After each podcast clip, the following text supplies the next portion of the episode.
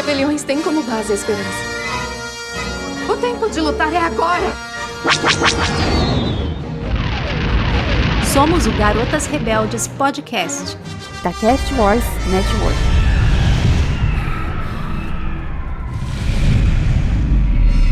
É hora de pagar nossa dívida. Quê? Peraí, peraí, que negócio é esse?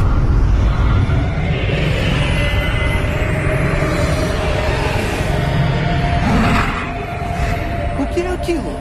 Paguem sua dívida. Os espíritos das Irmãs das Trevas devem ser compensados pelo uso de sua magia. Então paga logo e vamos embora daqui. O preço é a nossa carne e sangue. Não deixe que o toque. E você só diz agora? Ezra! Paguem sua Kenan e Sabine, fiquem longe!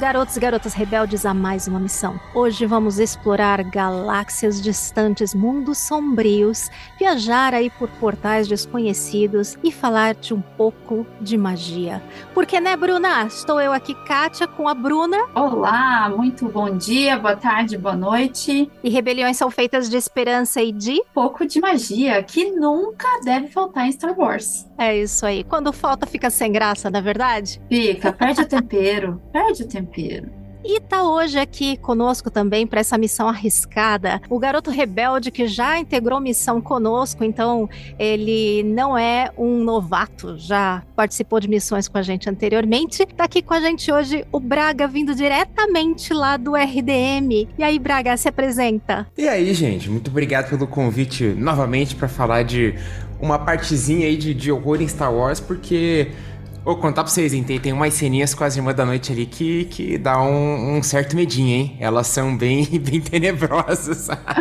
Sim. Como o Braga já meio adiantou aí, não chamamos alguém lá do RDM, do República do Medo, à toa. Nós estamos aí no mês do Halloween, esse mês super especial, meu favorito do ano. Então nós vamos falar de bruxaria hoje, magia em Star Wars, de coisas bizarras e sombrias. Hoje vai ser um dia dedicado a falar sobre as Irmãs da Noite e as Grandes Mães. Então vamos revisitar a origem, onde elas apareceram, o que a gente acha que ainda vai acontecer com elas, os pontos mais interessantes e por que que realmente tem muito a ver com o mês do Halloween. Quem diria, né?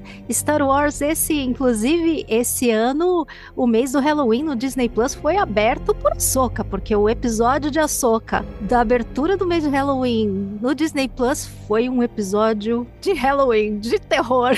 Quem diria, né? Exatamente. Muito bem, então, queridos rebeldes, aqueçam aí os X-Wings, peçam proteção da força e vamos embarcar nessa missão agora.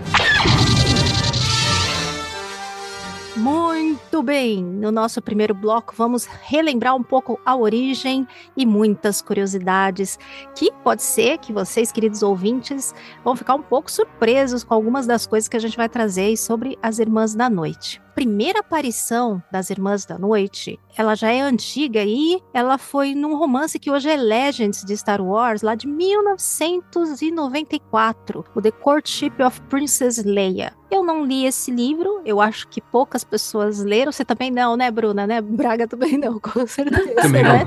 Esse não. Mas foi a primeira aparição delas. E como uh, o George Lucas e o Filoni acharam interessante, elas depois foram introduzidas lá em The Clone Wars. Mas antes, elas apareceram primeiro aí nesse livro com a princesa Leia. Muitas das informações que a gente vai trazer são lá do próprio databank, lá do site de Star Wars e da Wikipedia. Então a gente pode deixar as referências depois no post do episódio para vocês darem uma visitada e mergulharem ainda mais fundo aí em todo esse bruxismo ou bruxice. bruxismo, eu mergulho no bruxismo toda noite, mas a gente vai mergulhar em bruxices hoje. Yes, yes, yes. Origem das Irmãs da Noite. As Irmãs da Noite não se tem assim exatamente quando elas surgiram, Mas é, se conta de que elas foram iniciadas, as primeiras, foram treinadas por uma Jedi que foi expulsa da ordem chamada Alia. E essa Lia, como ela tinha sido expulsa da ordem, ela inclusive já deixou as Irmãs da Noite meio que treinadas para não gostarem dos Jedi. Então ela instruiu as Irmãs da Noite que os Jedi não eram uma boa e por isso elas já é, não gostavam deles por conta da, da influência dessa dessa Ali aí que treinou elas originalmente. Ela escreveu um tal de um livro da lei e que nesse livro ela ensinava as Irmãs da Noite a não gostarem dos Jedi. Acho bem interessante isso, porque acaba sendo uma ligação muito antiga das Irmãs da Noite com os próprios Jedi, né? Exatamente. Na verdade, o que a gente tem em relação à origem delas não é uma coisa muito certa, né? Sim, tem várias histórias. Essa é uma delas, né? É, exatamente. No, no jogo do Jedi Fallen Order, a gente tem o Calcast indo para Datomir.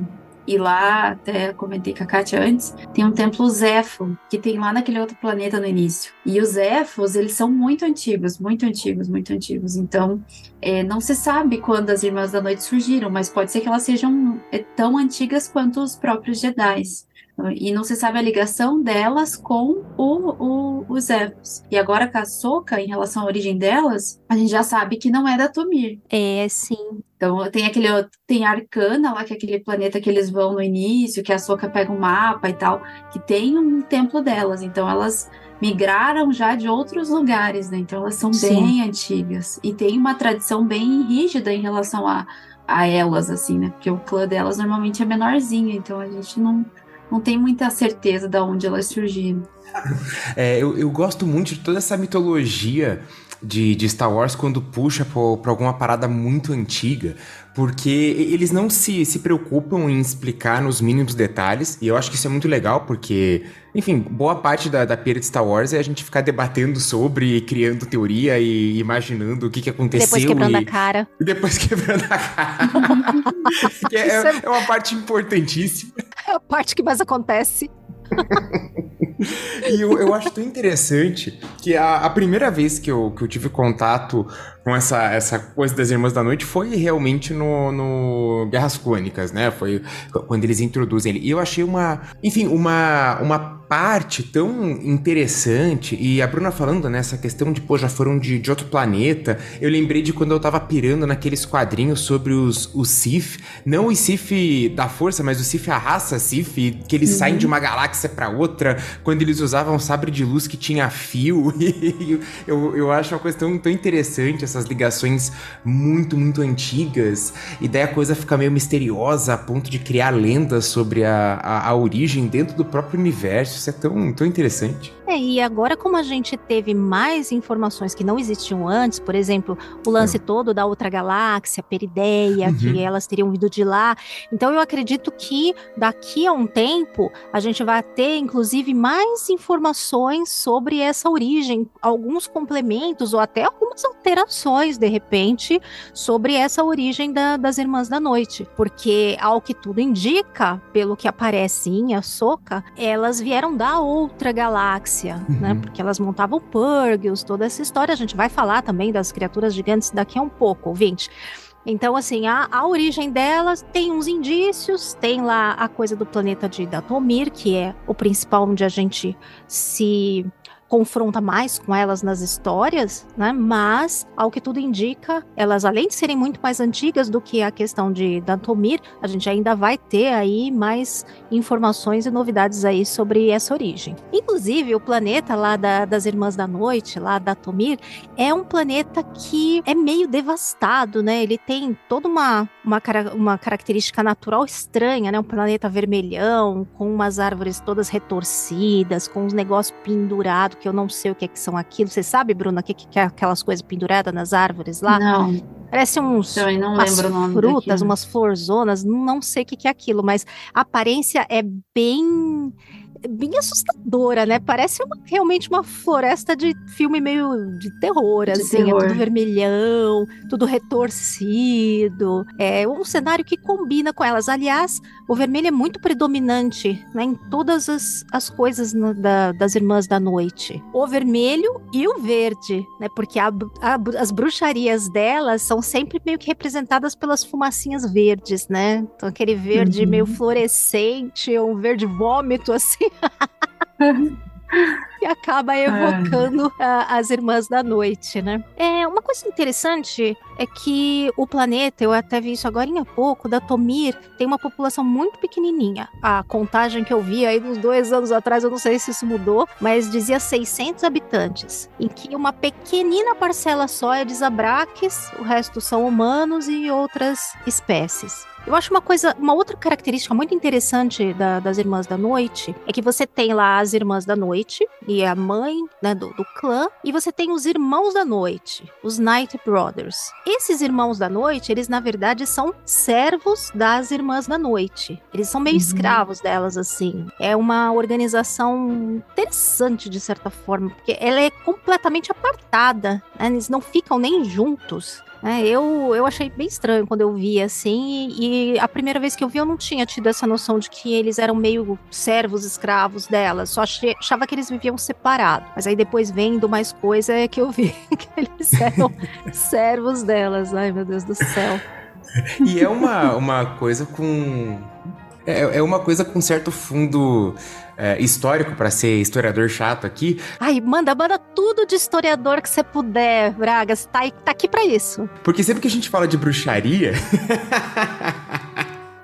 Não, sempre que a gente fala de, de bruxaria, é, a gente remete a alguns conceitos que tinham, claro, na, na final da Idade Média, começo da Idade Moderna. Um dos principais, que é talvez acho que o que dava mais medo nos, nos inquisidores, e, e olha só, né? Até Star Wars tem os inquisidores da, da força ali. É É, o que dava mais medo nos inquisidores era a questão da, da contrariedade, da inversão que a bruxaria oferecia. Então, se ali a, a igreja, né, a teologia da época estava pregando um mundo que era regido por homens, que os homens mandavam, a grande questão da bruxaria, um dos motivos por ela ser tão, tão maléfica e assustadora, é porque a bruxaria propunha um mundo onde as mulheres mandavam e os homens deveriam ser submissos. Então é muito interessante que as próprias Irmãs da Noite elas trazem essa organização onde tem uma, uma mãe, né, uma sociedade matriarcal onde a mãe manda em todo mundo e os, os Zebraques ali são meros é, servos, né? Como vocês falaram, eles são meros é, fantoches na, na mão dela. Bom, inclusive se a gente pega o, o Savage Opress e, e Uhum. alguns outros personagens, eles literalmente são fantoches na, na, na mão das mães da noite. Sim, sim. E é, é também interessante que a magia fica só com elas, né? Eles ficam É. Inclusive, é, eles têm lá umas lutas entre eles, né? Que são Uhum. promovidas lá, uns tipo uns campeonatos, umas coisas bem violentas até para escolher qual que é o melhor. É realmente não é não é fácil ser irmão da noite lá em, em Datomir. Não é não é a melhor coisa não. Inclusive, a magia das Irmãs da Noite não é todas que tem. Se a gente reparar ali, é a mãe Tausen que tinha, aquela anciã que andava com ela. Não é uma coisa assim que todas podem utilizar.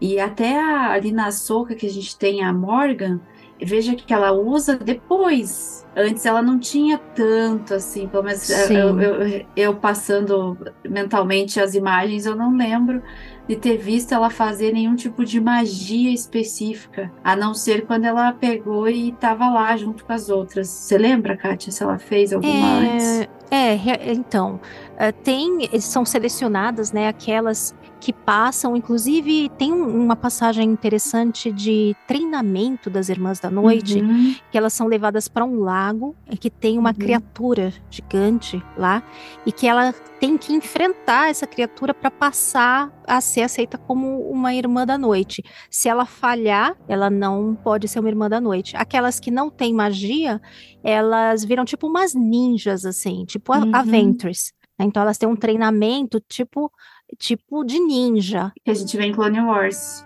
Agora, a Morgan, me parece que ela tem meio um nível irmã, não um nível mãe. Por quê? Porque até quando ela tá com mapa, essas coisas, mas a gente vai uhum. falar, ouvinte, mais em detalhes sobre personagens mais pra frente um pouquinho, mas só para adiantar um pouquinho, é, de, ela manipula um pouco com magia aquele mapa, a, naquele templo, né? Faz toda aquela coisa, né, de, de mostrar Sim. as pedras lá, né, o mapa, ativar aquela, aquela aquele aquela orbe. Ela não faz o que a mãe Talzin fazia. Não, ela não tem aqueles poderes, né? De, uhum. mas ela tem, tem alguma coisa. E uma outra coisa interessante que vários lugares citam e talvez isso tenha muito a ver também é que a magia das Irmãs da Noite ela tá muito ligada à água da vida que tem lá em Datomir e que elas usam uhum. essa água da vida para fazer várias poções, feitiços, para ter mais poderes e tudo, e que fora de Datomir, ou quanto mais longe de Datomir, mais elas perdem essa ligação com a magia. Então, talvez a própria Morgan, por estar muito tempo longe de Datomir, por estar longe e né, ela não tenha tanto acesso. Até quando a gente vê ela lá em Ahsoka, ela não usa nada contra uh, na batalha contra a Ahsoka. Mas já lá em uhum. Onde ela monta o mapa, onde os Purgils, lá é um outro ponto importante, onde tem templo, tem lá. Então ali ela deve conseguir acessar um pouco da magia das Irmãs da Noite. Então tem isso também, e acho que até por isso deixar isso lá para o último bloco, falar por que, que elas vão voltar para Datomir, né? Falar da Morga. Então tá queimando a pauta, Bruna. Vamos, vamos seguir aqui mais na, na origem. Ah, eu falei por cima só. Aí fui eu que me alonguei, né? A culpa, a culpa é minha, como, como sempre, geralmente, Braga. Geralmente a culpa é sempre minha da coisa desviada do caminho. A Kátia que engata a quinta marcha e vai. Pô, eu vou que vou. Por isso que o pessoal me chama e aí sai os podcasts de três horas e aí ficam, ai, ficou grande, né? É, fazer o quê, né? não queria ficar assim grande, não me chamasse.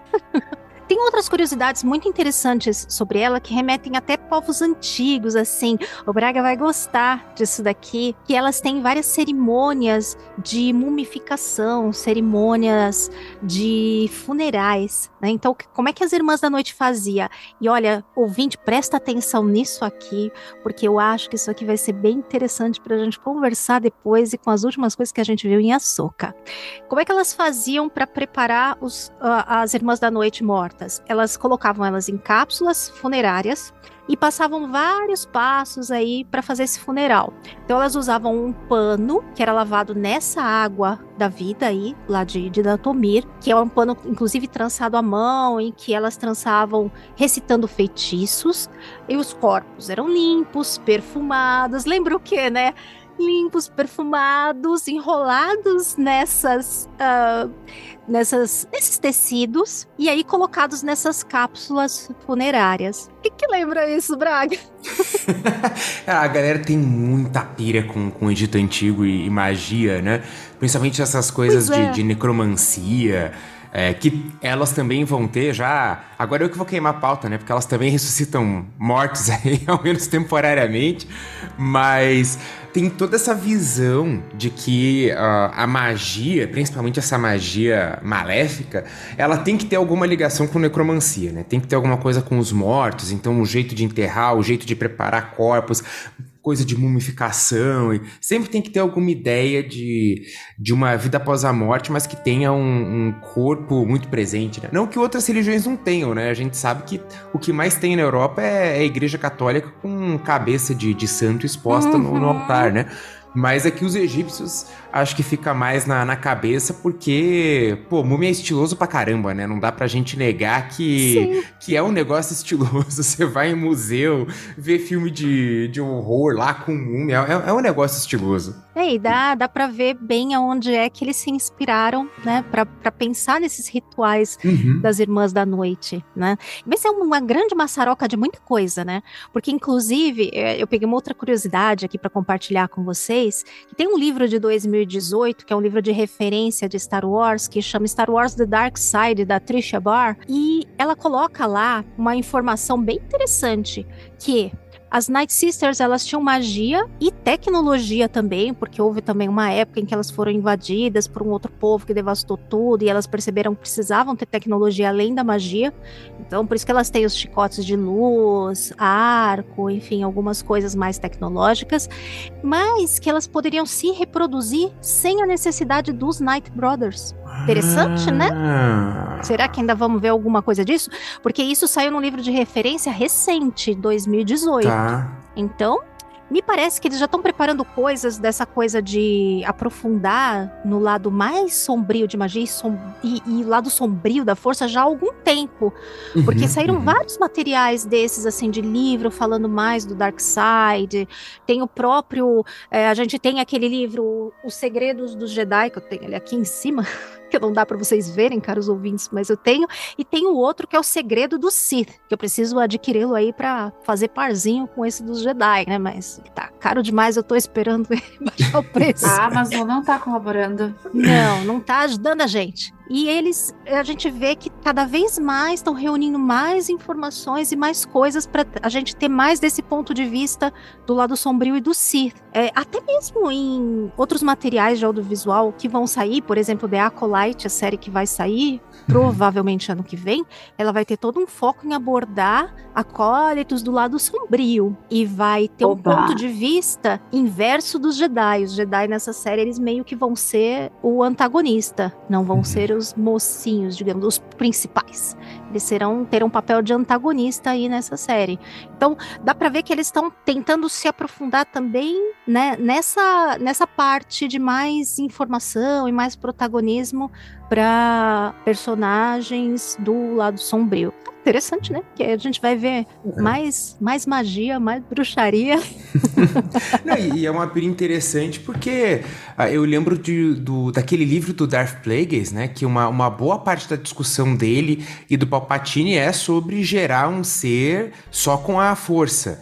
Né, que é a pira do Exato. Palpatine lá, que tem até a, a teoria que falam do, do Anakin, né? Que a mãe do Anakin é, é meio. não Foi tinha marido, ele, surgiu né? sozinho. É, é, como se fosse o.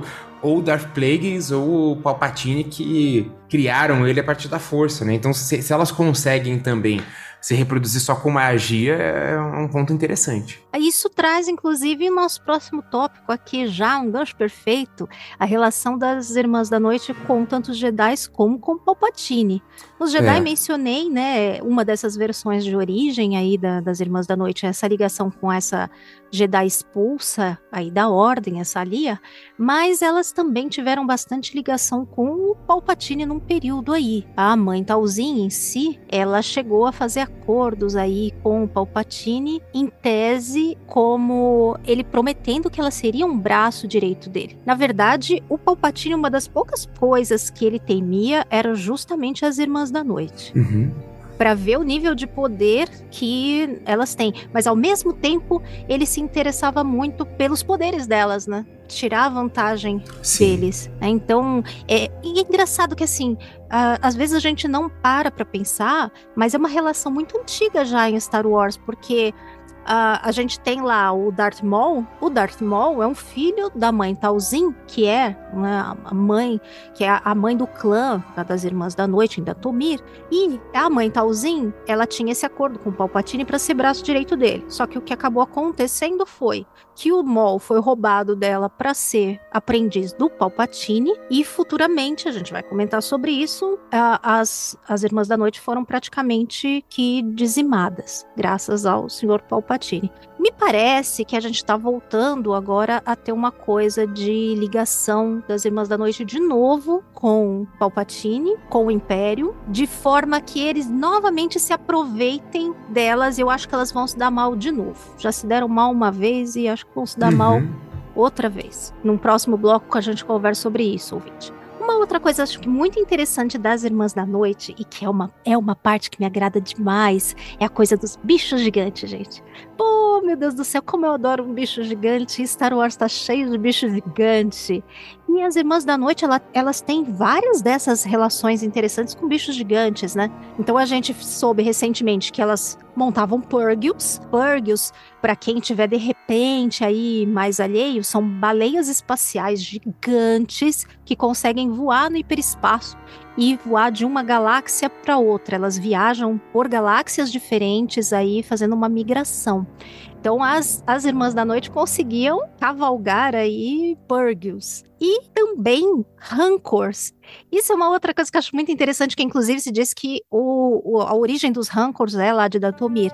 E que as Irmãs da Noite, elas montavam e adestravam os, os Rancors que é para quem não, não tá lembrando, a gente viu inclusive Baby Rancor lá na série do Book of Boba Fett, que é a coisa mais fofa do mundo. E o treinador do Rancor, ele chega a mencionar lá na série do Boba Fett que as Irmãs da Noite montavam os Rancors. Então você vê como vai tudo se conectando, né? De, de uma série para outra, de uma coisa antiga para outra, isso é, é, muito legal. E se conecta tudo em teia, né? Não é nada linear. Uhum. Você tem uma teia cheia de nó, mas tá tudo, tá tudo conectado. Tendo nó, não tendo nó, sendo bonitinho ou não, no fim, os, tá tudo conectado. Ah, o próprio que eu mencionei agora há pouco, a prova ali de, de treinamento delas, né, de mergulhar no tal do lago com a criatura gigante, mais uma criatura gigante lá de Datomir também, que elas também tinham que dominar. Gente, vocês já imaginaram se a gente vê mais disso daí no live action? Que sensacional que vai ser. Ai, seria legal. Vai ser muito bacana. Já pensou? Rancors. Uhum. A gente já teve em outra série. De repente, sei lá se quando chegarem da Tomir a gente não vai ver mais dessas coisas. Pô, podia ter. Ah, é, eu acho que o, um bom caminho é, é expandir. Expandir o universo expandido. Fica, fica ruim, mas eu acho que dá pra, dá pra entender, né? Porque. Ah, beleza, a gente ama os Skywalker e tal, mas às vezes já, já deu, né? Depois ali. Bom, vocês sabem que eu, eu não curti muito episódio 9, né? Mas é, esse trabalho que eles estão fazendo agora com o universo expandido tá porra, cada vez melhor, né? A, a Soca, eu, eu, só não vi o último episódio, mas até o, o sétimo eu achei sensacional. Nossa, eu, eu vi com, com gosto, assim, vi feliz. Porque cada episódio tava vindo, nossa, melhor que o anterior e, e tudo muito, muito certinho. Então eu, eu, espero que cada vez mais eles, eles invistam nesse, nesse universo expandido que a gente veja mais, mais bichos gigantes, mais magia. Sim. Não, e é muito legal porque dá para conciliar as duas coisas, expandir o universo de vez em quando é. revisitar temas conhecidos, algumas uhum. coisas que vão se cruzar porque estão no mesmo caminho, né? Mas é importante a gente ter também coisas. E, e, e, assim, a gente tá falando coisas novas, mas ouvinte, se a gente for para pra pensar, nem são coisas tão novas assim, né? Porque muitas dessas coisas que a gente tava falando já são coisas lá atrás, visitadas e criadas em Clone Wars, tem muito tempo já, né? Não dá para dizer que tá sendo inventado também tanta coisa agora, está sendo sim apresentado para um público maior e é mais expandido um é. Mas nem chega, a gente nem pode dizer que é tanta novidade assim, não. No fundo, não é, porque é uma porção de coisas do antigo Legends, do próprio Canon, uhum. só sendo mais incorporado, né? Expandindo para que o público mais geral também conheça, não só, né, os, os viciados em Star Wars, né? O público mais geral também vai poder ter acesso às maiores bizarrices do, do universo de Star Wars, é, é. como deve ser. Nesse bloco, a gente vai conversar um pouquinho sobre o que, que a gente já teve de audiovisual das Irmãs da Noite, mães, grandes mães e tudo mais. A gente teve muito Irmãs da Noite em Clone Wars, né? Teve muito episódio bacana. A gente conhece elas ali, basicamente, né? E elas começam a aparecer na temporada 3 de Clone Wars. Eu, eu sinceramente, de Irmãs da Noite, eu lembro dessa, da, da Ventress, né? Porque a gente, impossível não Sim. lembrar dela. E ela é uma Irmã da Noite nada típica. Eu sei que a gente vai comentar sobre os, os personagens depois, mas ali em Clone Wars a gente começa a ver é, mas só para ficar mais fácil para vocês acompanharem, a gente tem um arco. Clone Wars ele é muito por arcos, né? Então, o arco onde estão as Irmãs da Noite na terceira temporada é do episódio 12 ao episódio 14 e que trata de uh, os, os nomes são Night Sisters, Monster e Witches of the Mist. Então tem todo um arco ali que apresenta as Irmãs da Noite, a relação delas ali com o Mol. Então nesse arco a gente já tem uma boa visão do que são as Irmãs da Noite e elas voltam depois na temporada 4, do episódio 19 ao 22, quando aí a gente já tem toda a treta que envolve Ventress, que envolve uhum. O massacre das Irmãs da Noite, a, a Ventress tentando se vingar do Doku, não dando certo, e aí o Palpatine mandando da Tomi ser atacada e aí as Irmãs da Noite são praticamente que dizimadas, né? Então os, os, os episódios inclusive chamam Massacre, Recompensa, Irmãos, Vingança. Uhum. Então é uma outra parte bem importante, às vezes outros quatro episódios, então quem quiser revisitar para ver um pouco mais, mas basicamente em Clone Wars a gente vê essa parte da história, elas serem apresentadas a primeira vez né, em, em audiovisual, isso lá em 2011, a temporada 3, né? Já faz, como a gente estava falando, já já faz um bom tempinho isso, né? Já estamos em 2023, uhum. né? Quando está saindo aqui o nosso episódio, então já tem um bom tempinho que quem tá mais aí por dentro de Star Wars já conhece as Irmãs da Noite. Para muita gente está sendo novidade agora, mas muita gente já conhecia essas coisas mágicas aí já há muito tempo, né? Exatamente. E lembrando, né, que a gente conhece ali as Irmãs da Noite, é, é novo, é um conceito novo ali em Clone Wars, mas é muito bonito de ver, né? Eu acho sensacional quando a gente conhece a cultura diferenciada, porque a gente tá, tava, eu pelo menos estava muito acostumada, você tinha o Sif e o Jedi, e o Sif era meio escondidinho ali, né? Então quando vem uma outra figura que também manipula a força, é muito legal. Eu não sei, acho que na época eu lembro que eu fiquei em dúvida se era força mesmo ou se era magia. Hoje em dia a gente já entende que é o lado negro mesmo da força. Uhum. Mas é uma coisa assim bem diferente pra época. E a, a, até a Kátia comentou ali no início, mas aquele episódio que eles vão escolher lá o, Save, o Savage Opress lá. É. É tesão, né? Legal. É um episódio muito bom a, pre a, preparação e tudo, e elas tinham um plano por trás. Veja como o lado sombrio ele opera de uma forma muito semelhante, né? Os sentimentos são iguais. É vingança, é, é aquela coisa de a gente vai acabar com o outro e não sei o quê. E neles, nas Irmãs da Noite, a gente também tem isso. Eu acho isso muito interessante da gente perceber. É, e, ela sempre reforçando ninguém morre, né? Que ajudam o Darth Maul a, a se curar Acho que na série, pelo menos umas duas vezes, né? Que elas ajudam ele a, a voltar à ativa depois dele, dele quase morrer, porque não, bastou ameaça fantasma, ele quase morre várias vezes e sempre volta, né? Porque não tem problema, elas dominam aí a, as artes da, de sobreviver à morte. E eu, eu, concordo muito com a Bruna. O episódio da, da escolha de Savage Opress é, é sensacional. É, são, são episódios muito, muito bem feitos. Acho que a introdução delas é, é muito bem feita em, em Clone Wars ali.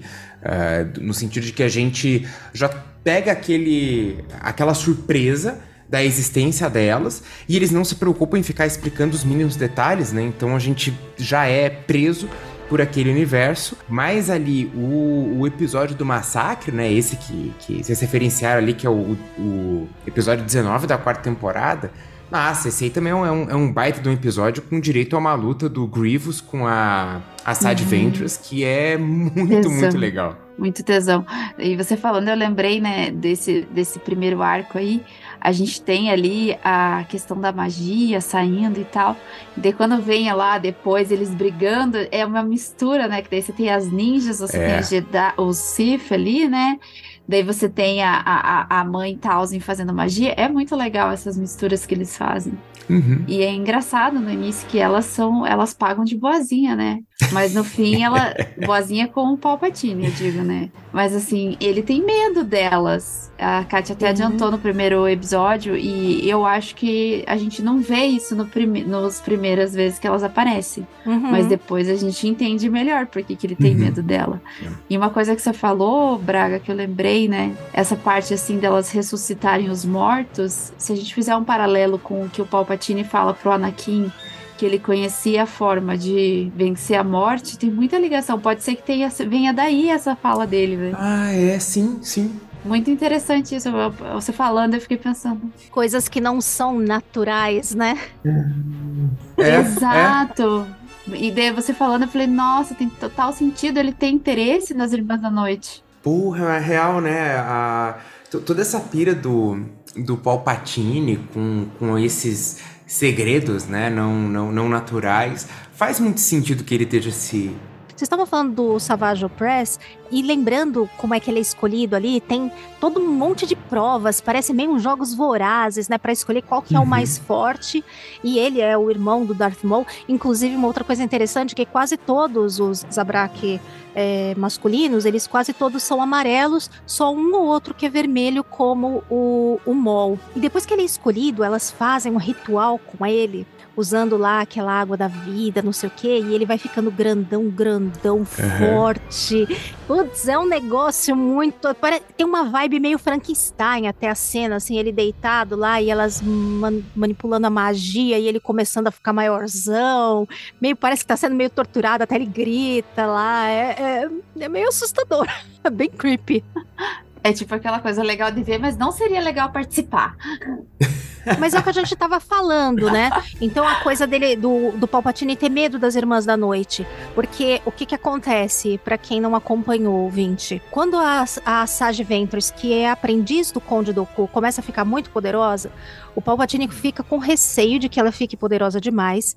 E ela manda o Dooku se livrar dela. Nisso que ele manda o Dooku se livrar dela, ele tenta e acaba falhando, ela acaba conseguindo escapar. E por isso que ela tenta se vingar do Conde Dooku. E eles tentam invadir o castelo lá dele. A Ventress vai e ela vai acompanhada e tal, só que eles falham também. E a represália é justamente esse massacre lá de Dantomir, que vai o Grievous, enfim, é, e acaba com quase todas as, as Irmãs da Noite. Um massacre bem violento, aliás, né? Porque eu, eu tava revendo a, a cena. Nossa, tem uma que ele levanta na, na mão, parece que ele quebra o pescoço, joga lá no chão e você fica, caraca. Às vezes a gente esquece que, que Star é. Wars também pode ser bastante violento. Né, Ve- vendo algumas produções mais novas que você tem um, um pudor um pouco maior, talvez, de, de mostrar violência. Disney é um pouquinho mais contida. É, a, a Disney é mais contida, né? Mas Né? pega um, um Star Wars do Velho Testamento aí, pô, o Grievous é violentíssimo.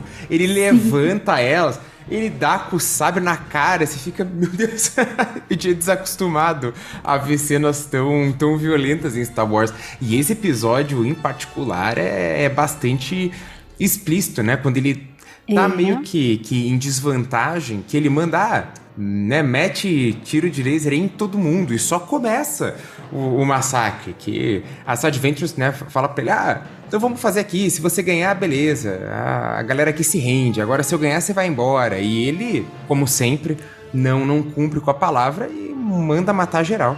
Não, eu falo assim que é burrice acreditar, né? É, É tipo aquela coisa, você pega e, e é, o Palpatine vem fazer um acordo com você. Você acreditaria? Nunca.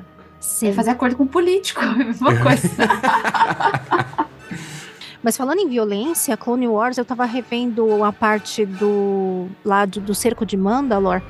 É, não é o cerco de Mandalor, uma parte ah, onde é em Mandalor e que tem a morte da Satine e tudo, tem o Maul tomando conta. Tem um trecho ali que o Palpatine vai até lá confrontar o Maul e aí tem uma luta do Maul, o Savage Opress com o Palpatine, que o Palpatine mata o, o Savage na frente do Maul e aí fala que não vai matar ele porque quer que ele sofre e ele tem uma outra finalidade pra ele. E eles e é super violento assim eles lutam na frente de um mural que representa ali em Mandalor a luta dos Jedi com os Mandalorianos e o mural é um mural gigante todo no mesmo estilo daquela pintura gigante Guernica. Uhum. Gente, que coisa bonita. Tem uns detalhes, assim, em Clone Wars, às vezes a gente subestima um pouco, dizendo, ah, é desenho, ah, meio infantil, mas pode ser talvez mais o começo, mas depois a coisa vai ficando séria. Uhum.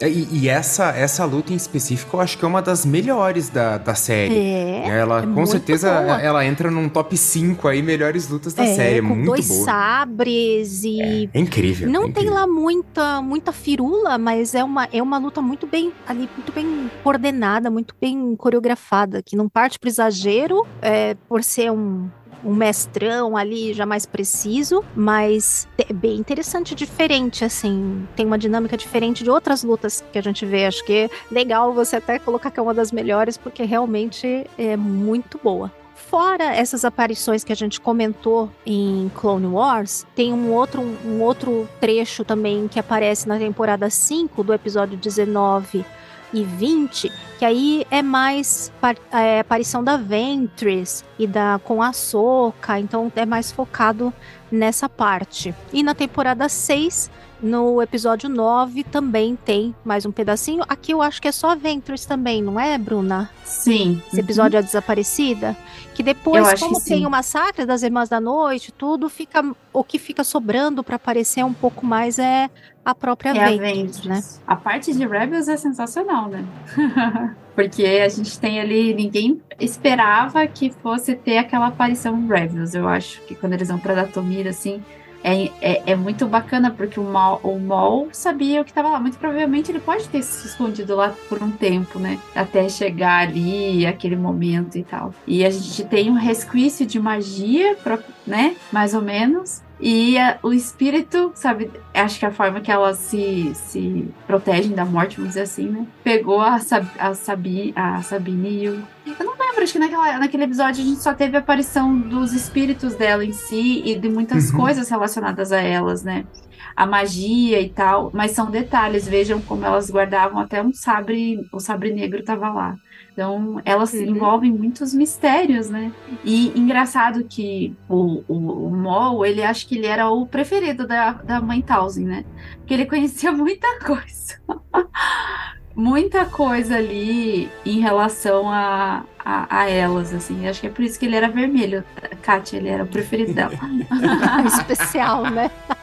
é. Mas essa aparição é bem bacana, que a gente conhece um pouco mais de detalhes delas. Fora que também é um episódio ali, pô, os dois possuídos com os olhinhos uhum. verdes atacando Ezra é, é, também bem, bem legal, assim, puxadinho no, no horror. Uma é, possessão. E é uma magia diferente. É, tem é. umas informações ali que provavelmente vão conectar com coisas que a gente tá vendo agora. Que esse episódio, ouvinte, para quem tá, de repente não viu e Rebels quiser e, e rever, ou é na temporada 3 do episódio 11, ele chama Visões e Vozes. E o Mol leva o Ezra pra lá e tal, tenta enganar ele como sempre. E tem um negócio interessante que é quando eles entram nesse lugar em Datomir, tem lá uma, como se fosse uma tumba, um altar, e que os espíritos tentam possuir e conseguem possuir. Aí o, o o Kanan e a Sabine? Sabine. A gente... Sabine. E a Sabine. É, e eles ficam falando que o Maul tinha prometido flesh and blood, flesh and blood, acho que é isso, carne uh -huh. e sangue para eles, uh -huh. para que elas pudessem voltar. Então isso, é, eu, eu revi esse pedaço e achei interessante porque isso pode ter a ver com coisas que vão acontecer daqui para frente. Essa coisa de caixões com irmãs da noite uhum. dormentes, sangue e carne de quem será que eles vão querer pegar para poder do Grogo, tadinho. Porque isso fica, isso fica claro ali que o Mol tinha prometido para elas que ia aparecer lá com carne para uhum. ser trocada para que elas pudessem voltar. Então eu imagino que tem alguma coisa a ver aí em algum ritual que esses espíritos presos precisem aí de corpos e tal para poder voltar. Então... É engraçado, né? Que a gente, é, claro, a gente tá já adiantando com a soca, mas como tem as ligaçõezinhas, eles vão deixando pequenos fios, né? E depois eles vão uhum. fechando, assim, assim, emaranhado. para elas precisarem de corpo, sabe Deus se não é isso que tá vindo naqueles cachorros. Pois é, então. Ah. Então, pois é, a gente já mergulha mais fundo nisso. Mas teve outras aparições também mais sutis, digamos assim, no, já no live action. Quem diria que em Mandalorian a gente teria a primeira Irmã da Noite aparecendo em live action, na verdade, que uhum. é a uhum. Morgan Elsbeth. Uhum. Que na época em que saiu no episódio A Jedi, lá que é o episódio que também introduz a Soca, a gente não imaginava que ela era uma irmã da noite. Imaginava, porque não tem ali nenhum grande indício. Né? Embora, na época, uma pessoa falou que ela era justamente, e ninguém botou muita fé, assim ficou uma coisa estranha. Mas a cabeleireira da uh, Diana ali Santo, a hairstylist dela, disse que ela era uma irmã da noite por causa não sei o que do cabelo, pediram para ela uhum. se inspirar, enfim, tinha umas referências na roupa, no cabelo, e que ela soltou isso na época. Logo que saiu esse episódio da, da Soca na época. E a gente ficou, mais será? Meu Deus do céu, não tá viajando, não é só alguma referência. E no fim, não é que era isso mesmo? A mulher acabou soltando um baita spoiler de certa forma, mas na época ninguém, ninguém deu lá muito crédito para ela e ela tava certíssima, né? Quem diria? Quem diria? É, é que eu acho que deixou bem claro as aparências, porque quando a gente viu elas, a gente não tinha visto em live action ainda, a gente só tinha visto em desenhos. E tanto ali na Soca, ah, tinha visto em Fallen Order, que acho que você vai falar, que a gente vai falar um pouquinho de, depois. Mas elas têm, assim, aquela pele mais esbranquiçada, aquele cabelo. Só que a, a ela, a, de, a Mosbeth, ela não tem as tatuagens e tal do rosto, né? Mas ela já deixa ali aquela roupa meio avermelhadinha, é que a gente não prestou atenção mesmo. Uhum. Se você parar pra pensar, ela já. E ela luta com aquele Beskar, então não é uma coisa que a gente via lá, pelo menos eu não lembro de cabeça, a gente só lembra do Sabre Negro. Não lembro de ter visto coisa de Beskar lá. Não, acho Sabe que não é que aquilo parou na mão dela de alguma forma, de alguma forma misteriosa. Porque não é uma arma deles, né? É, Foi mas alguma coisa especial, porque eles- elas usam mais outro tipo de arma, né? Contra sabre de luz e tal. Mas é, o que ela tinha ali pra combater era aquilo, e não tinha muita magia, né? Então, provavelmente por aquilo que a gente conversou, né? De estar fora de Datomir, dela não ser uma grande mãe também, enfim, num outro local. Então, o que ela tinha lá era, era aquilo. Então, isso aí foi só uma pequena jogadinha ali do, do Filone, aquele fio meio solto que vai ser amarrado lá na frente, né? E aí a gente vai pra Açoka. E aí em Açoka realmente é mergulhar de É. cabeça, né? Sim. Que, que vocês acharam dessa introdução em Açoka? É, eu vou, vou dizer primeiro que eu fiquei feliz que, que ninguém sabia que ela era irmã da noite, que eu já tava me achando meio burro, assim, que eu falei, nossa, mas será que tinha sinal e eu que não reparei? Não sei Não. o que. Que bom, que bom que, que foi um negócio escondido ali, porque eu já tava me achando muito burro. De nossa, mas será que eu não. Teve alguma explicação em Mandaloriano e eu não me toquei? Eu que não lembro do episódio direito. Que, que, que bom. Mas a- a- adorei, adorei a introdução delas. A, a Morgan Elsbeth tem essa, essa, essa questão que parece às vezes que ela tá aprendendo ou que ela é mais ou menos uma irmã da noite, ela ainda precisa passar por algum ritual de iniciação, uma coisa assim. Mas quando mostra as três lá no, no planeta da outra galáxia, aça, dá até um arrepio. É, é muito, muito bem feito. Adorei.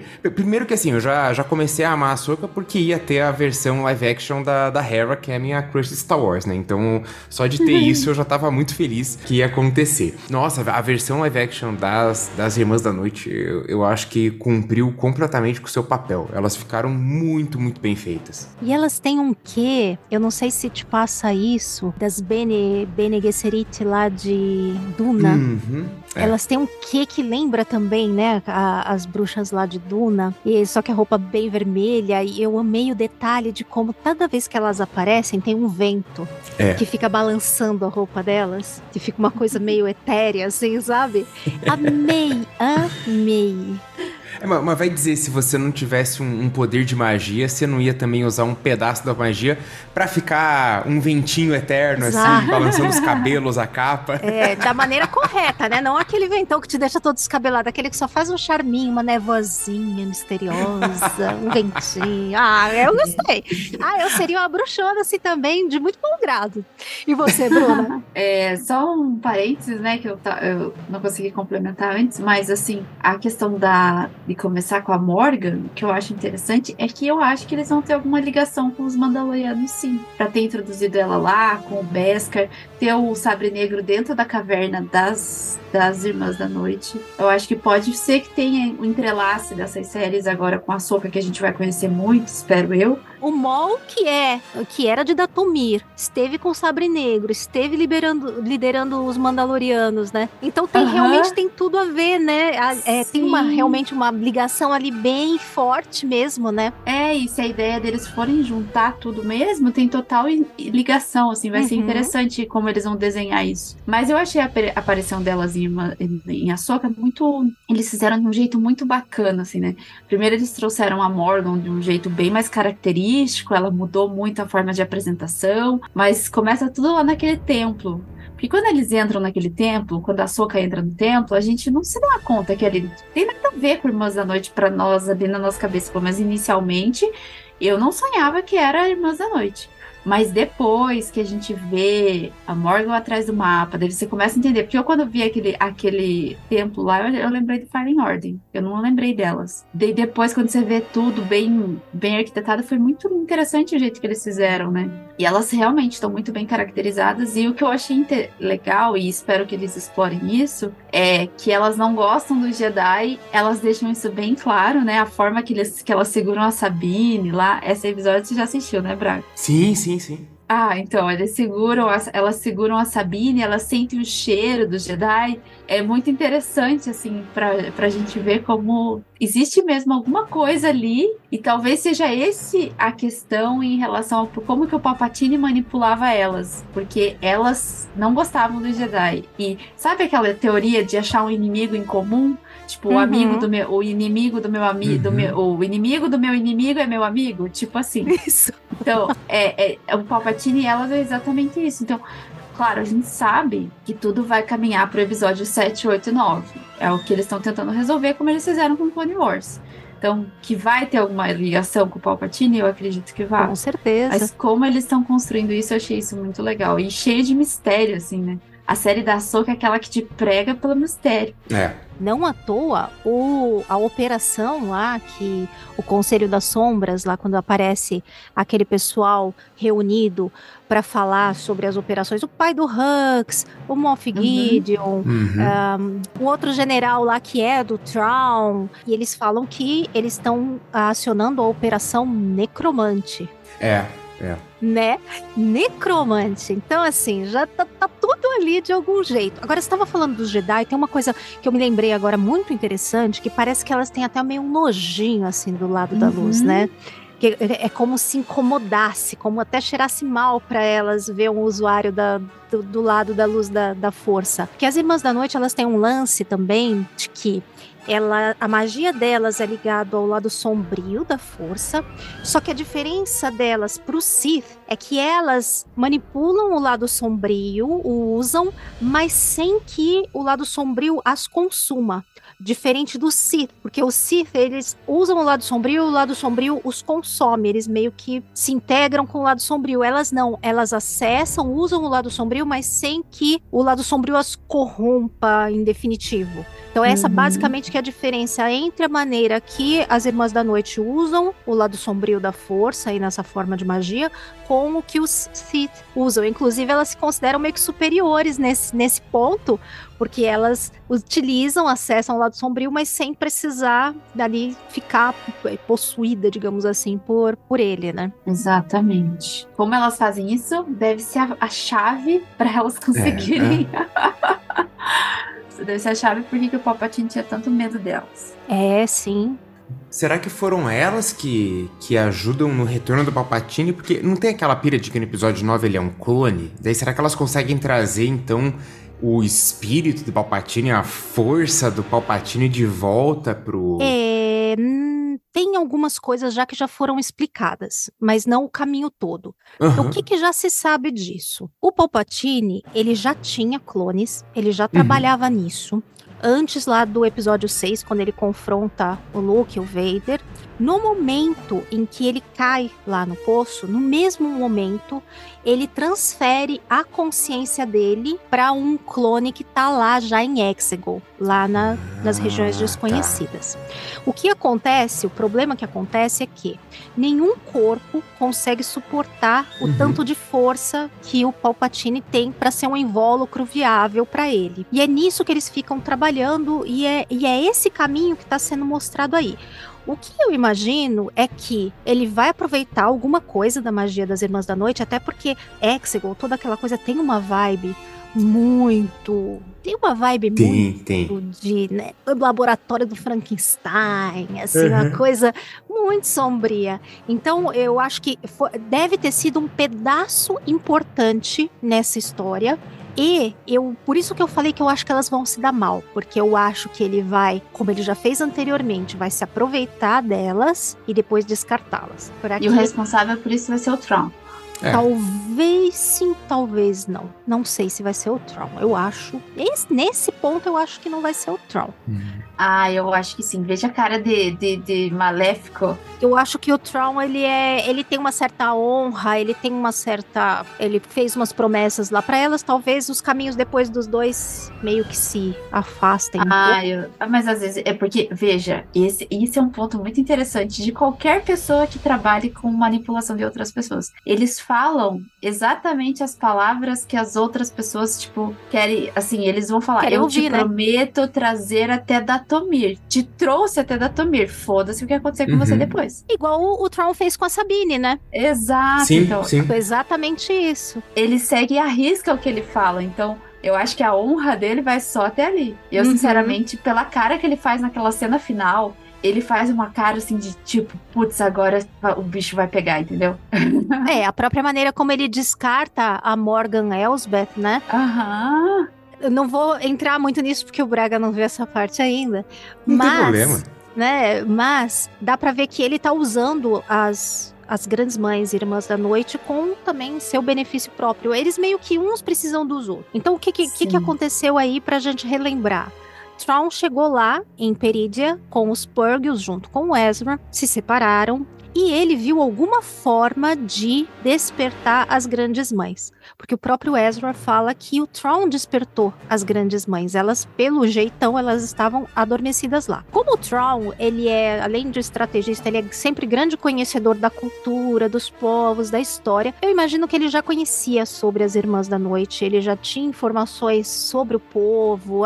E quando ele viu alguma coisa ali, ele teve certeza de que poderia utilizá-las aí no seu próprio benefício e por isso despertou essas grandes mães. O trato deles é que Traum retire centenas de invólucros de lá de Perídia, que parecem caixões. Eles me lembram também muito aquelas cápsulas de carbonite, né? Onde o Uhum. Han Solo fica congelado, né? Que vai voando, assim, tem umas luzinhas. Se a gente olhar, elas têm uma, inclusive elas têm meio umas luzinhas assim, então parece meio que umas cápsulas de hibernação. E levar lá pra Datomir, onde com certeza elas querem dar um jeito de reviver todo aquele povo. Isso, acho que não tem dúvida. Tem cachorro pra caramba.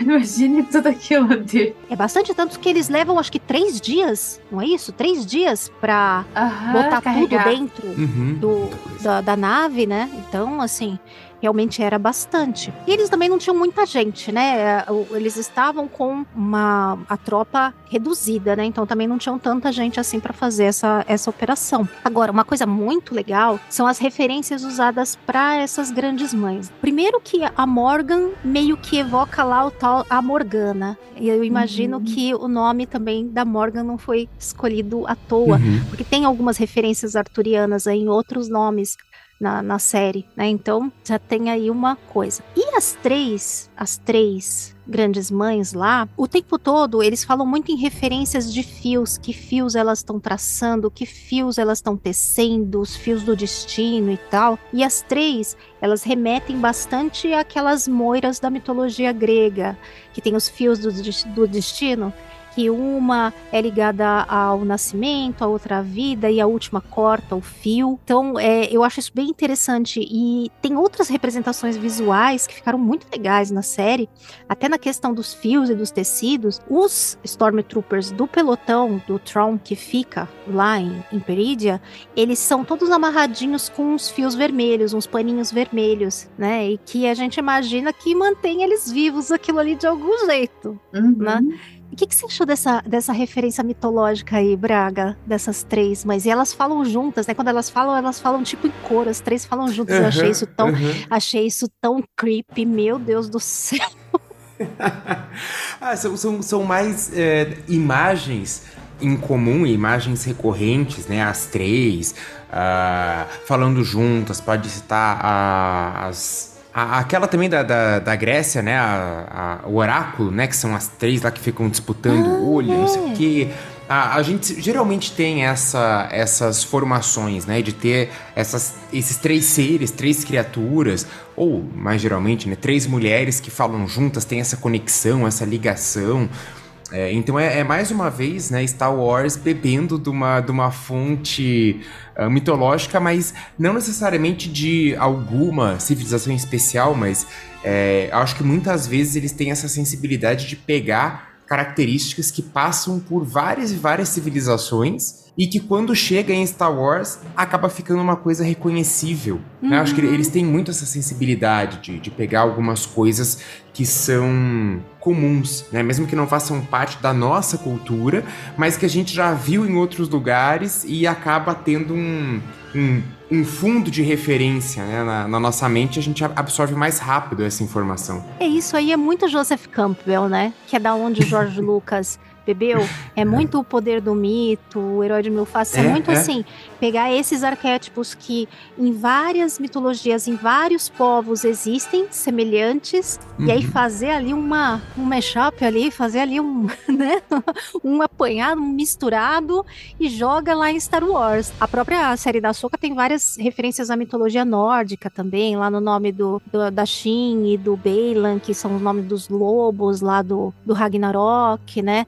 Então, que a Hat, né, Hat e o nome também do Balin Skull faz referência aos dois lobos, né? Então ele pegou uhum. ali coisa de tudo quanto foi lugar e foi misturando, e foi misturando, e foi misturando e deu umas, umas coisas assim muito interessantes. A própria maneira como elas manuseiam a magia lá, elas usam aquelas linhas vermelhas, né, de, de uhum. fazendo meio um triângulo lá com a orbe, com a bolinha. E visualmente ficou ficou muito legal, ficou muito muito interessante assim, porque eu não me lembro, eu acho que quando aparece a ah, tanta mãe Talzinho lá em Datomir e tal, não é desse jeito e ela é uma só lá, né? Então não tem essa coisa da, da tríade, né? Ver trabalhando é. junto. Eu, eu gostei muito da maneira. E geralmente essa coisa da tríade de mulheres tem bastante, né? Você tem aquela que é. Até Game of Thrones usa isso, né? A donzela, a mãe e a uhum, velha uhum. e a anciã também são os três aspectos do feminino, né? Então, é, eu, eu achei isso muito legal. Eu já tinha meio sacado que teria isso, porque tem uma, uma parte já bem anterior, quando a Sabine tá lá com o mapa e tal, e eles projetam. Então, quando ela começa a desvendar o mapa, aparece três, como se fosse três grandes estátuas, assim, sabe? Uhum. Sim. E depois, quando eles estão chegando em Perídia também, tem três grandes estátuas lá onde eles vão pousar, onde tem aquele negócio lá que eles pousam, que tem um templo lá delas. Também tem três grandes estátuas de, de mães lá. Então, meio que todos os lugares lá vão fazendo referência, né? Eu acho isso muito legal. É, e a gente teve o Marok, que quando foi destruído pela Soca, simplesmente virou purpurina. purpurina verde, que é a, que é a, a, a, identidade das Irmãs da Noite. O, esse, esse personagem em si, ele gerou tanta balbúrdia, assim, né? Assim, tanta... É, especulação, teoria. Tanta gente falando, sim, que ele era isso, que ele era aquilo, não sei o quê. Eu achei sensacional o Mark Ninguém, entendeu? Esse sim tinha que ser o maior que ninguém. Foi engraçado. Então, é interessante que o poder que elas têm para manter uma pessoa, uma pessoa entre aspas, né? Porque a gente não seria uma definição correta, mas um ser dessa forma, porque ele vai atrás da soca lá onde tá o mapa no início da série. Eu era, salvo engano, era ele. E ele, pelo que eu vi, não tinha ninguém junto com ele. Então é um, é, uma, é um ser independente ali, movido pela magia delas. Então, elas têm muita magia. Isso é uma coisa muito legal da gente parar pra pensar. Cara, eu, eu, eu gostei bastante desse personagem do Marok, né? A gente já tinha visto esses inquisidores em, em Rebels, em especial, e em um livro ou outro aí do, do universo expandido. E eu, eu lembro que tem também um sobre sobre os Stormtroopers zumbis, não tem? tem? tem? um livro, eu nunca cheguei a, a ler ele, porque eu só comprava os livros quando eles entravam na promoção, né? E esse uhum. nunca tinha entrado. Mas tem um sobre Troopers, Troopers da Morte. É o Troopers da Morte, acho. Esse mesmo.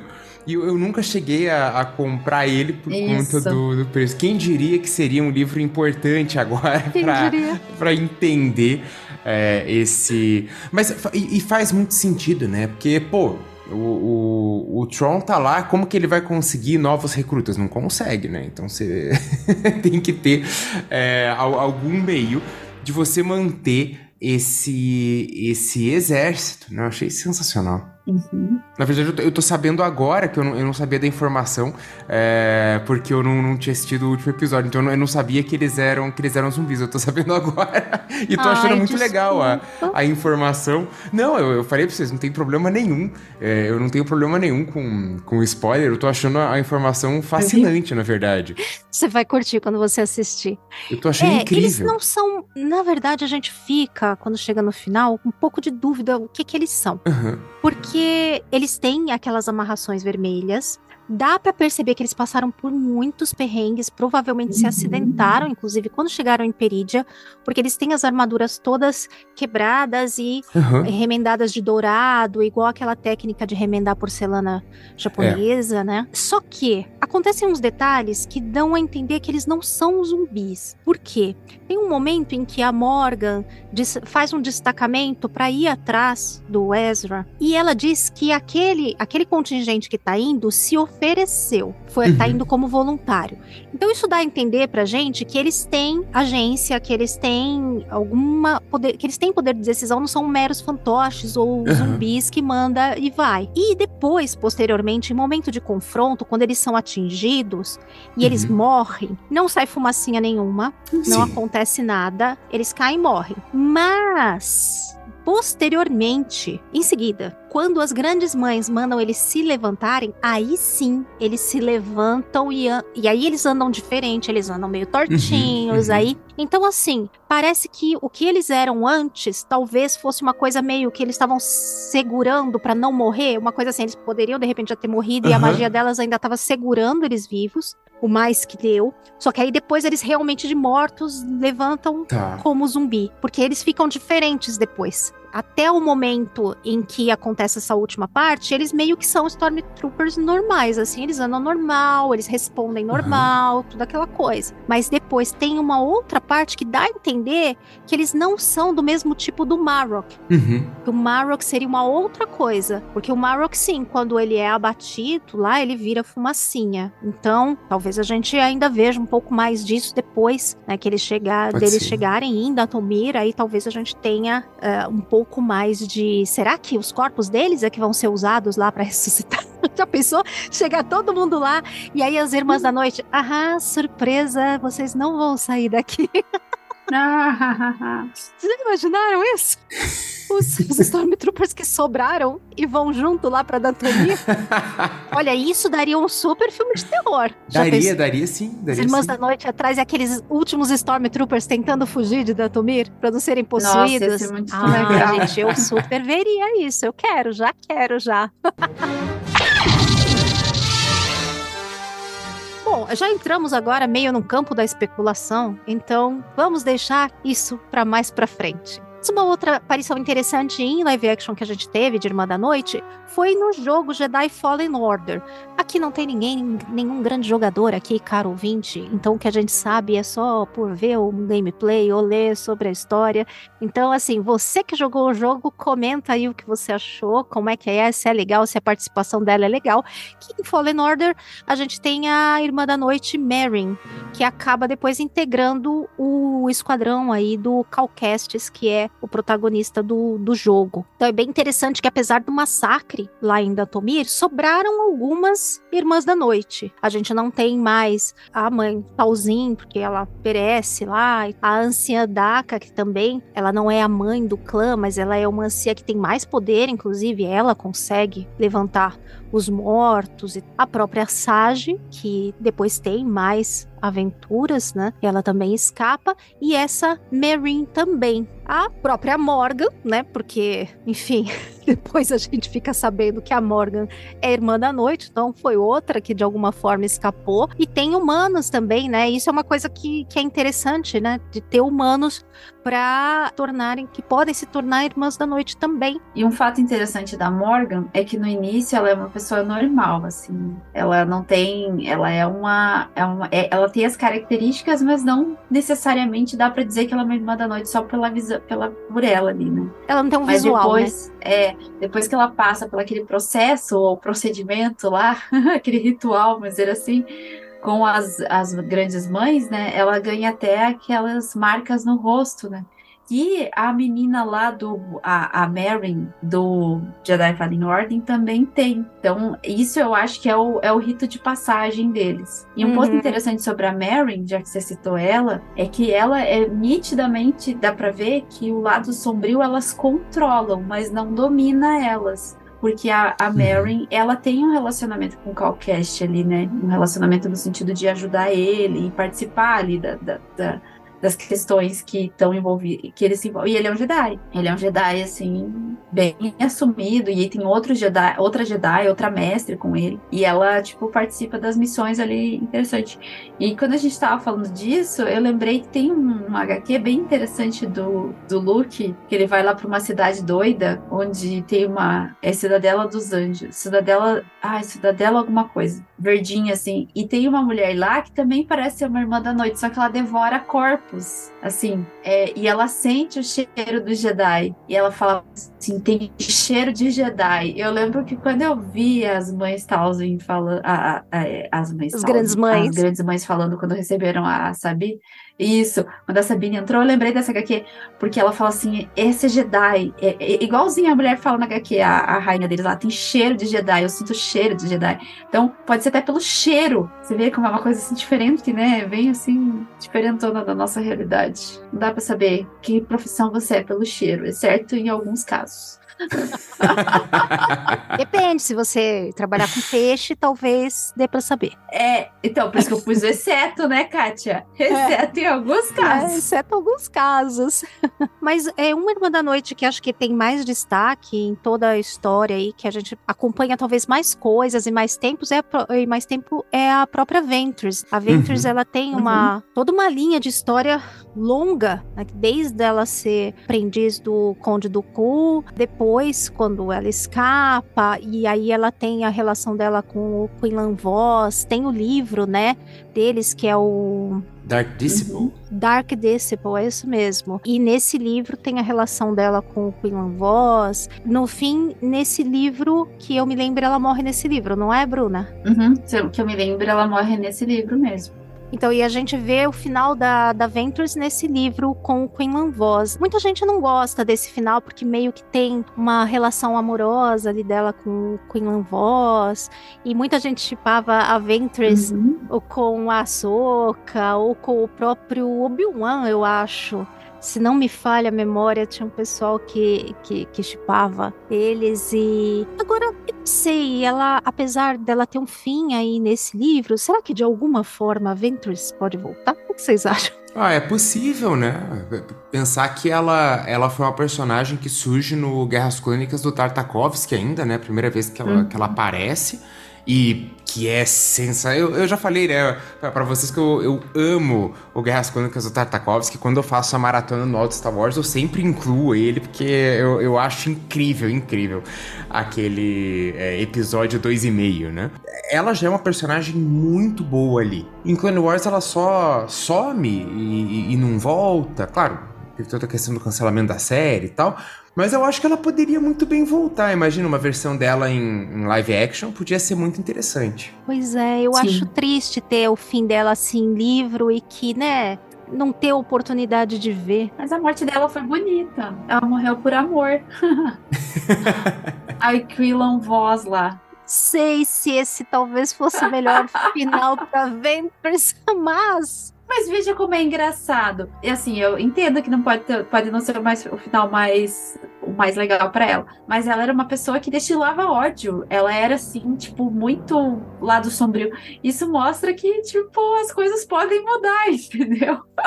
Star Wars é sobre redenção, né? Enfim. Exato. aí é, eu achei né? legal eles fazerem isso É puro ela. suco de Star Wars, mas eu digo mais no sentido de que, por ela ter acabado aí no livro dessa forma, pode tirar a oportunidade da gente ver coisas dela no live action e ver uma continuidade de história dela no, no live action e de repente um final pra ela assim. É. Bom, tem tido uns retconzinho aí dos livros, né? Uhum. O Filoni ele Sim, não eles estão mede isso. muito.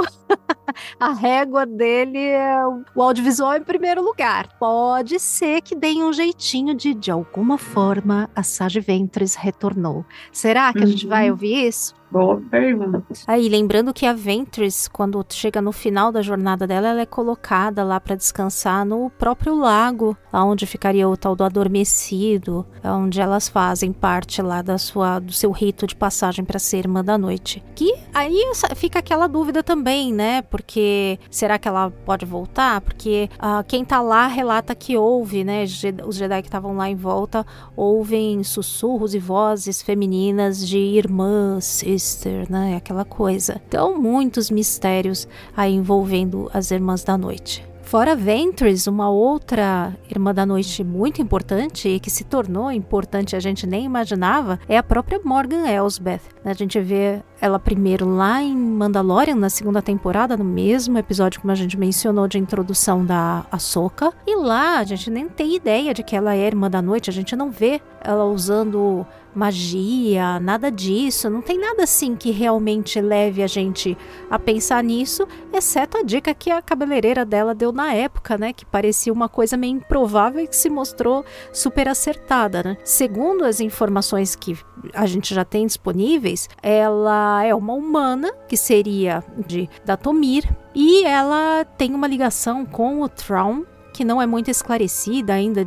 de que forma né, eles acabaram se juntando. Ela tinha um estaleiro, então produzia armas, naves para o Império lá em Corélia, inclusive em a elas visitam, né? A Soka junto com a Hera visitam esse uh, estaleiro em Corélia e encontram lá, né? Fiéis lá, seguidores lá da Morgan que ainda estavam produzindo armas, um hiperpropulsor lá para o olho de Sion, que é a grande nave lá que eles usam, que ela leva até Perídia para poder trazer cruzador imperial aí do Traum. Então é, existe a informação de que o povo dela foi massacrado, né? E aí ela sobreviveu, usou a raiva para alimentar a indústria da frota imperial. Eu acho um pouco estranho, sempre achei um pouco estranho, queria entender isso um pouco melhor, porque eu sempre achei que as Irmãs da Noite, por tudo aquilo que a gente conversou, muito inimigas, né, do, do Império, e no entanto ela trabalhava para eles, mas eu acredito que a relação dela com o Tron seja um pouco diferente. E acaba que a Morgan consegue né, levar o olho de Sion lá pro Tron, possibilitando aí ele escapar e voltar para nossa galáxia. Mas o interessante nisso é que ela é meio que iniciada, vai como uma grande mãe, acho que não só uma irmã da noite, talvez uma mais uma grande mãe, ou uma irmã da noite mesmo, né?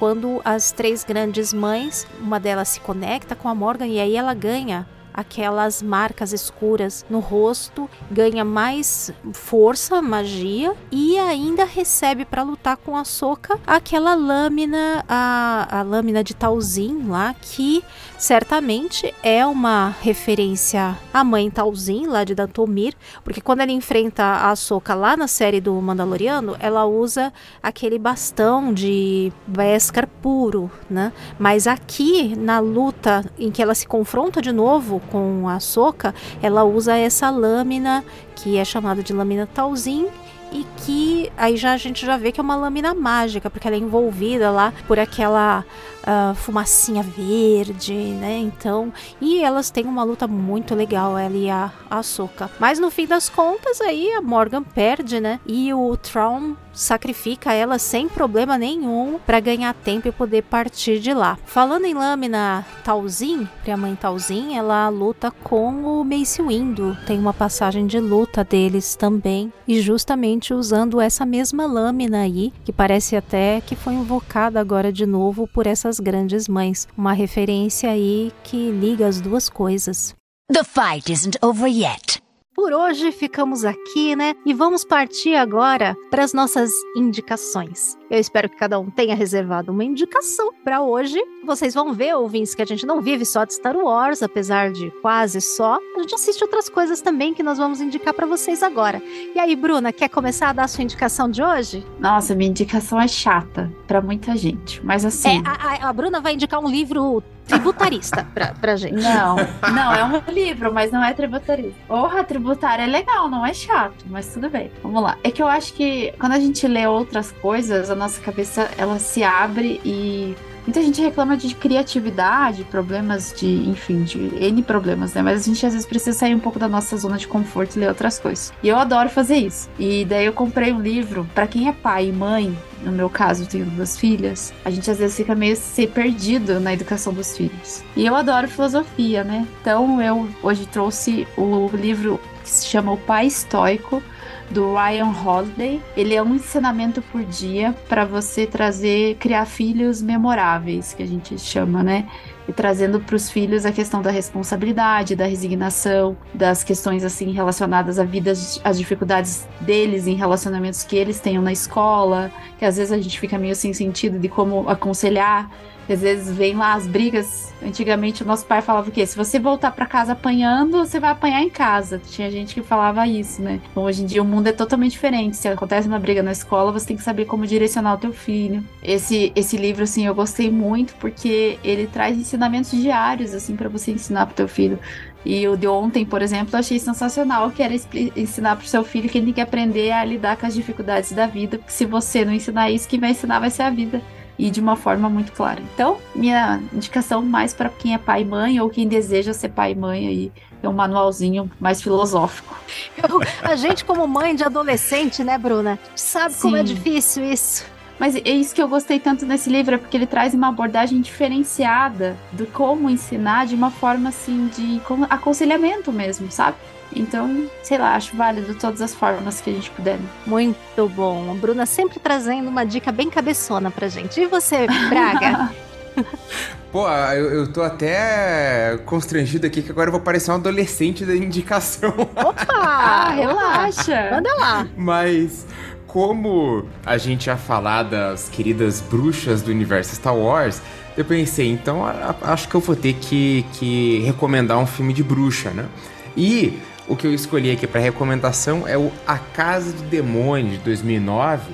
Que outro motivo que eu escolhi ele é porque o diretor é o Ty West, que tá meio em alta aí por conta do X, de Pearl e tá chegando o Maxine, né? Então eu acho que é um, um filme legal, assim, de alguém que vai estar tá estreando um filme recentemente. É, recentemente não, perdão. Alguém que vai estar tá lançando um filme em breve, o Maxine, e tem toda essa, essa, perspectiva de bruxa. O filme é bem legal. Quando começa, parece que você está vendo alguma coisa produzida nos anos 70. Ele tem essa, essa capacidade sempre de parecer que é mais antigo do que, do que é. Mas é um filme bem, bem divertido, bem legal. Acho que vale, vale a pena assistir. Bom, e eu Agora, é, o Braga me lembrou uma coisa para tentar se manter no tema, gente. É, é, legal se manter no tema, né? Aí eu me lembrei que eu fui assistir no cinema A Noite das Bruxas, adaptação do romance da Agatha Christie. E eu gostei muito, muito mesmo. Ele tem um climão, assim, o clima que a gente vê no trailer, que é bem assim, uma coisa bem sombria, bem tensa, o filme todo tem. Eu gostei bastante. Achei uma adaptação bem interessante. Eu li o livro há muitos anos atrás, eu não lembro dos detalhes, mas a adaptação eu gostei bastante pelo clima que ela consegue manter o filme inteiro. Eu achei bem legal. Eu tinha assistido só o primeiro, que é o Expresso do Oriente. Aí o Morte no Livro eu acabei não assistindo, preciso ver ainda, e fui ver o A Noite das Bruxas. E eu gostei bastante desse A Noite das Bruxas, acho que inclusive mais que do Expresso Oriente, pelo, pelo clima, a, o, o, design de produção, o cenário onde se passa é muito interessante, assim, é muito um casarão muito sombrio, sabe? Então, assim, dá um climão, um climão bem, bem bruxoso. E vou indicar duas séries também, rapidamente. Uma delas é a série nacional Cangaço Novo. Se você não assistiu ainda, vai lá e assiste porque é excelente. Tem um tipo de tema que eu curto muito não, mas todo mundo falando, falando bem. Eu gostei de Bacurau também, então eu falei, ah, vou assistir porque eu acho que eu vou gostar. E realmente a série é muito, muito boa e ela termina de um jeito assim que você fala, meu Deus, eu preciso da segunda temporada o quanto antes. Então vai lá, ouvinte, assiste Cangaço Novo. E se você gostar de um clima de mistério, também, daquele que te prende, uma outra série bem legal. Ah, o Cangaço Novo tá no Prime. E a outra série que eu vou indicar é a Depois da Cabana, que está na Netflix, que é uma história de uma mulher que sai de um cativeiro com uma menininha e aí vai se desenrolando todo um mistério numa investigação para descobrir quem é que tinha prendido elas. E é bem interessante mesmo. É uma minissérie, são poucos episódios, acho que seis, se eu não me engano, mas vale muito a pena. Ela é bem interessante também. Vai tendo várias reviravoltas, assim, e prende bastante atenção. Depois da cabana na Netflix. E essa foi a nossa incursão aí pelos lados mais sombrios e mais assustadores de Star Wars. O que, que você acha, ouvinte? Comenta aí no episódio, no post, pode ser no Spotify ou no post do episódio. Você acha que a Ventress vai voltar? Que irmã da noite mais você acha que pode voltar? Comenta aí, vamos continuar essa discussão nos comentários. E vamos ler mais alguns comentários que chegaram pra gente nos últimos episódios. A Bruna vai ler aí o primeiro. E a gente teve comentário no, na minha nada humilde opinião, no melhor episódio do Garotas Rebeldes, que é Legado de Vader. Ai, meu Deus. oh, meu Deus. Por que será, né? e a Melida Samara BR comentou, né? Parabéns pelo formato, que bom ter mulheres falando de Star Wars. E ela deu uma indicação, o livro de Traum cânone, lá fica clara a intenção dele: nem império, nem vilania, sem escrúpulos. Fundamental a leitura para entender. É exatamente. A, trilogia de Traum ali são muito bons, são livros excelentes, muito essencial para quem é fã de verdade. E a gente agradece aí os parabéns pra Nelida, porque Star Wars, ela, ele, ele tem que ser muito, sim, falado por mulheres, homens, e a gente até criança fala Star Wars, gente. É uma franquia que cresceu com o tempo. É isso aí, é Star Wars é para todo mundo. Resumindo, né? É para todo mundo. Ainda mais Darth Vader. Nosso ícone maior, não é mesmo? E a gente também teve comentário lá no Garotas Rebeldes número 21 de Pirralha Jedi, que é o nosso episódio sobre a querida Soca. Quem comentou foi o Daniel Maia e ele disse o seguinte: muito legal recapitular a trajetória dessa personagem tão importante para o passado, recente, presente e futuro de Star Wars. Adorei. A gente também adorou falar sobre a Soca, Daniel Maia. Estamos super no clima, né? Já com a série, tudo. Tava super na hora da gente aprofundar um pouquinho mais e relembrar a jornada da, da Soca pra gente mesmo e pros ouvintes, né? Então, muito obrigada por ouvir, obrigada também pelo seu comentário.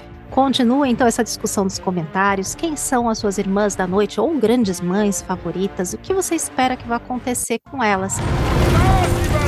Por hoje ficamos aqui, né? Braga, obrigada por vir trazer o toque especial do República do Medo pra gente integrar o nosso esquadrão hoje. Aproveita, faz o seu jabá aí, conta para os nossos ouvintes onde eles podem escutar e saber mais de vocês. O espaço é seu, use como você quiser. Ah, gente, eu que agradeço. Eu sou fãzão Star Wars, assim, então sempre que, que dá pra, pra discutir sobre, eu fico muito feliz. Uh, prometo que eu vou colocar as séries em dia, que daí eu começo a encher o saco de vocês pedindo pra vocês me convidarem pra gravar. Não... Evitar vou... aparecer sem ter visto o último episódio. Não, eu, eu, prometo pra vocês que vou botar em dia pra poder encher o saco e pedir para ser convidado em mais gravações, que é sempre bom gravar aqui. E só deixar, né, para quem quiser conhecer uh, mais ali do RDM, a gente tá todas as quintas-feiras publicando episódio novo às 10 horas da manhã em todos os agregadores. E vocês podem encontrar a gente sempre no Twitter e no TikTok como RDMcast e no Instagram, Facebook e YouTube como República do Medo. E daí podem conferir lá que a gente tem um conteúdo sobre filmes, livros e séries de horror. E história, né? É isso aí. Isso aí, ouvinte. Inclusive, a gente já teve os integrantes do RDM em outros episódios aqui. Então, Sim. se quiser ouvir, eles estiveram com a gente gravando sobre Indiana Jones. No nosso episódio, esse Han Solo tá diferente. A Gabi teve ano passado com a gente gravando sobre o é, se Star Wars é uma saga de terror. Então, no Halloween do ano passado. Então, o, a galera do RDM já tá no Esquadrão Rebelde, já tem tempo e certamente voltará para alguma outra missão. Eu hoje mesmo tava ouvindo episódio do RDM, viu? Que eu sou um ouvinte assídua. Então, assim, não deixe de curtir também, viu, ouvinte? Vai seguir lá o RDM, assinar o feed deles no seu agregador favorito. Aproveita, comenta o nosso episódio, seja no post do episódio, nas nossas redes sociais. Você pode comentar também no próprio post lá do Spotify, agora dá para comentar. E a gente depois lê o seu comentário aqui no nosso episódio. Então, por hoje foi só, queridos ouvintes. Missão cumprida com sucesso, não é mesmo, Bruna? Missão cumprida com sucesso. Poxa, já acabou! Ah, droga! Saímos um pouquinho assustados dessa missão, um pouco enfeitiçados, né, Braga? Obrigada por participar com a gente, trazer aquela pitada especial de contexto histórico que a gente ama. Obrigada mais uma vez. Eu que agradeço pelo convite, gente. Me, me chamem sempre que eu venho. É, é muito bem-vindo, pode sempre vir. Pode deixar, você será convocado. Então, tchau, ouvintes, até uma próxima missão. Tchau, tchau.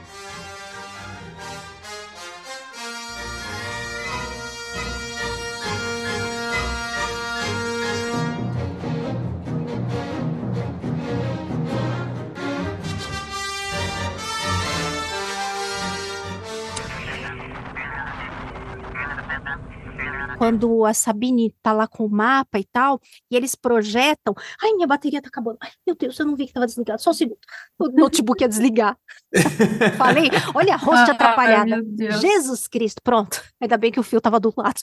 É, até me perdi, gente. E eu tô com dor de cabeça. Onde é que eu tava? Tava falando. A parte do, do mapa, quando abre, você Ah, tinha visto sim. algum. Obrigada, Braga. Tá vendo? Braga tá prestando atenção em mim. Pelo menos alguém tá prestando atenção.